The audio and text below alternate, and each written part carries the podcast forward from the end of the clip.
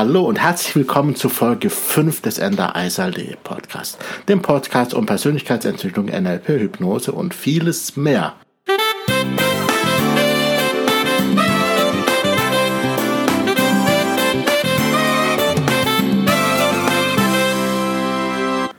Wow, was für eine Erkenntnis.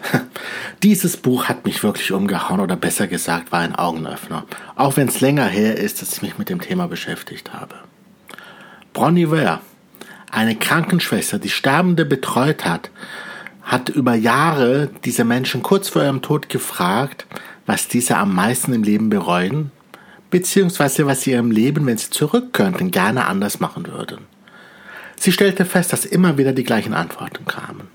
Denn wenn man kurz davor ist, aus dem Leben zu gehen, nehme ich mir an, da ich selber nicht so weit bin, ähm, öffnet sich wahrscheinlich der Blick auf das Wesentliche und diese Weisheiten dieser Sterbenden sollten wir uns alle ansehen und uns überlegen, ob wir auch so lange warten wollen, bis es zu spät ist, um etwas zu ändern, oder ob wir jetzt schon von denen lernen und es besser machen wollen, damit wir am Ende unseres Lebens in Frieden und glücklich diese Existenz verlassen können.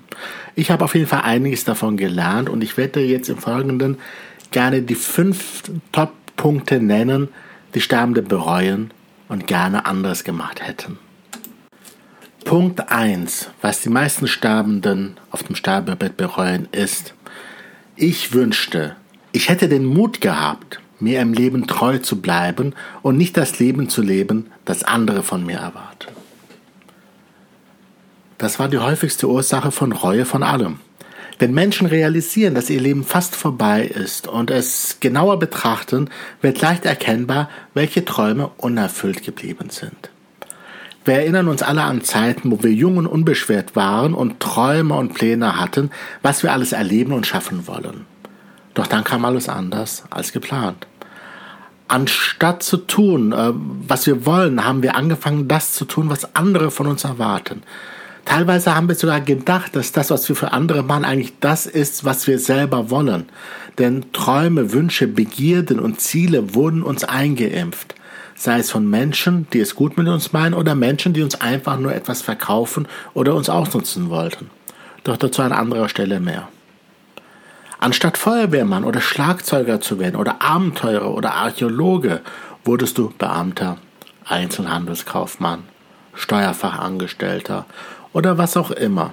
Du hattest einfach einen Job, der nur dafür da war, das nötige Geld zu verdienen, um die Sachen zu kaufen, die du eigentlich gar nicht willst. Du lebtest eigentlich nur noch von Wochenende zu Wochenende.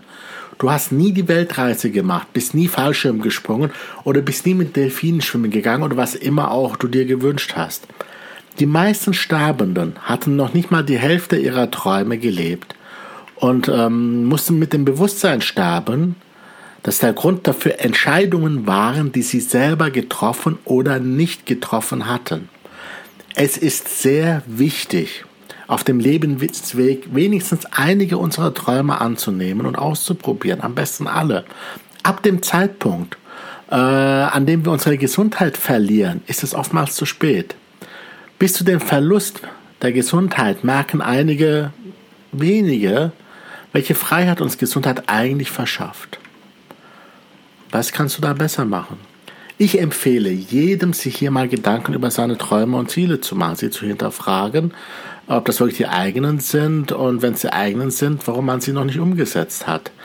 Ähm, das sind vielleicht Ziele und Wünsche und Träume, die man schon lange vergessen hat. Ich empfehle hier mit einer Löffelliste anzufangen. Dazu wird es auch noch einen eigenen Podcast geben. Und schon kommen wir zu Punkt 2, was die meisten Sterbenden auf dem Sterbebett äh, bereuen. Und zwar, ich wünschte, ich hätte nicht so hart gearbeitet. Ich persönlich sage immer gerne in Workshops, kein Mensch wünscht sich am Ende seines Lebens, ach, hätte ich noch mehr Zeit im Büro verbracht. Und genau das steckt dahinter. Dieser Satz kam aber hauptsächlich von den männlichen Sterbenden, da von Männern oft noch verlangt wird, sich beruflich für ihre Familie aufzuopfern und daher verbringen sie die meiste Zeit bei der Arbeit. Man darf natürlich dabei bedenken, dass die Sterbenden, die hier interviewt wurden, ähm, ihre, ihre Familien vielleicht in den äh, 50er, 40er, 60er, was auch immer, also stark in der Vergangenheit gegründet haben, wo die Gesellschaft noch ein bisschen anders aussah, wo nämlich der Mann der Verdien Alleinverdiener in der Regel war und die Frau zu Hause blieb. Heute ist das ein bisschen anders. Heute arbeiten meistens beide, wobei doch sehr oft Frauen öfters zu Hause bleiben und ein Mann, der zu Hause bleibt, wird anders angeschaut als eine Frau, die zu Hause bleibt. Und heute gibt es andere Probleme. Ja, also meistens gingen die Männer arbeiten und gingen aus dem Haus, bevor die Kinder aufwachten. Äh, und sie hatten ja gerade eine Familie gegründet, um ein bisschen Familienglück zu erleben, aber daraus wurde nichts, weil die Kinder haben sie kaum gesehen. Und abends, wenn sie zurückkamen, lagen die Kinder vielleicht schon im Bett. Ja, Freude an ihren Kindern hatten sie gar nicht. Schlimmer ist es heute. Denn heute ist es eigentlich Alltag, dass getrennt oder geschieden wird. Ja, die Kinder sind dann bei der Mutter immer noch, ja, zum größten Prozentsatz. Ähm, das heißt, die Frau ist weg mit den Kindern und oft ist sogar der Fall, dass der Vater die eigenen Kinder nicht sehen darf oder vielleicht nur jedes zweite Wochenende diesen Umgang hat. Zahlen darf er trotzdem. Das heißt, er darf sich immer noch aufopfern und seine Lebenszeit gegen Geld eintauschen, welches er dann der Ex-Partnerin und den eigenen Kindern gibt. Und die eigenen Kinder kriegen es eigentlich gar nicht, die Ex-Partnerin kriegt es. Ja? Und in den Genuss der eigenen Kinder kommt er trotzdem nicht. Hier ist ein gesellschaftlicher Wandel nötig, der, so wie ich sehe, in Teilen schon losgegangen ist. Denn auch Väter und Männer sind Menschen und nicht nur Lasttiere. Alle sterbenden Männer bedauerten es zutiefst, so viel Zeit ihres Lebens in der Tretmühle ihrer Arbeitsexistenz verbracht zu haben und nicht mit der Familie. Was kannst du besser machen? Ich habe mit Hilfe von NLP-Techniken herausgefunden, welche Ziele wirklich meine sind und welche ich von außen zugetragen bekommen habe und verfolge nur noch meine eigenen Ziele. Dabei habe ich mich so gut es geht von gesellschaftlichen Erwartungen gelöst. Die Erwartung, ein Eigenheim zu besitzen, ähm, die Erwartung, ein standesgemäßes Auto zu fahren oder eine repräsentative Wohnung zu besitzen. Mein Leben ist wesentlich bescheidener geworden, seitdem ich wirklich nur auf meine eigenen Ziele schaue und ähm, habe dadurch einfach mehr Zeit für die wichtigen Sachen im Leben. Ich fokussiere mich auch nur noch auf das, was mich glücklich macht. Und das ist meine Arbeit hier als Coach, Trainer, als jemand, der dich weiterbringt und meine Familie, vor allem meine Partnerin, äh, meine Ehefrau. Ich habe, da ich in diesem Punkt so klar mit mir bin, und weiß genau, was ich will und nicht will, natürlich auch nur eine Partnerin in mein Leben gezogen und zugelassen. Ja, es ist ja meine Wahl, wen ich als Partnerin nehme.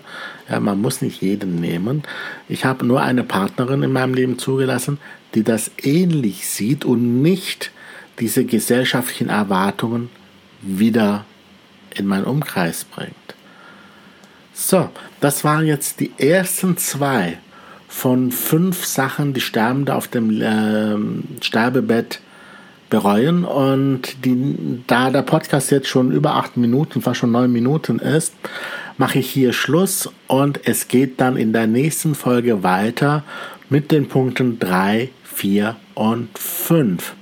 Wenn du zu den ersten beiden Punkten was du gerne sagen möchtest. Ähm, ich bin sehr neugierig. Wie fandest du das? Äh, hast du selber was für dich gewonnen? Möchtest du was jetzt verändern oder siehst du etwas ähnlich oder ganz anders? Dann schreib mir einen Kommentar oder äh, schick mir eine E-Mail. Du findest mich unter www.endereisal.de. Ich freue mich auf dich und sage, wir sehen uns in der nächsten Folge, dann in der Folge 6 wieder, wo es dann weitergeht mit den nächsten Punkten. Bis bald. Mach's gut. Ciao.